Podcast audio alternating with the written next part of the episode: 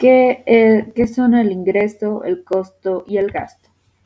El ingreso es el dinero ganado, lo que se cobra del cliente, pero no es con el que te vas a quedar, ya que hay que pagar los materiales y cosas que se van a utilizar para hacer otro producto. Es importante ya que permite controlar los gastos.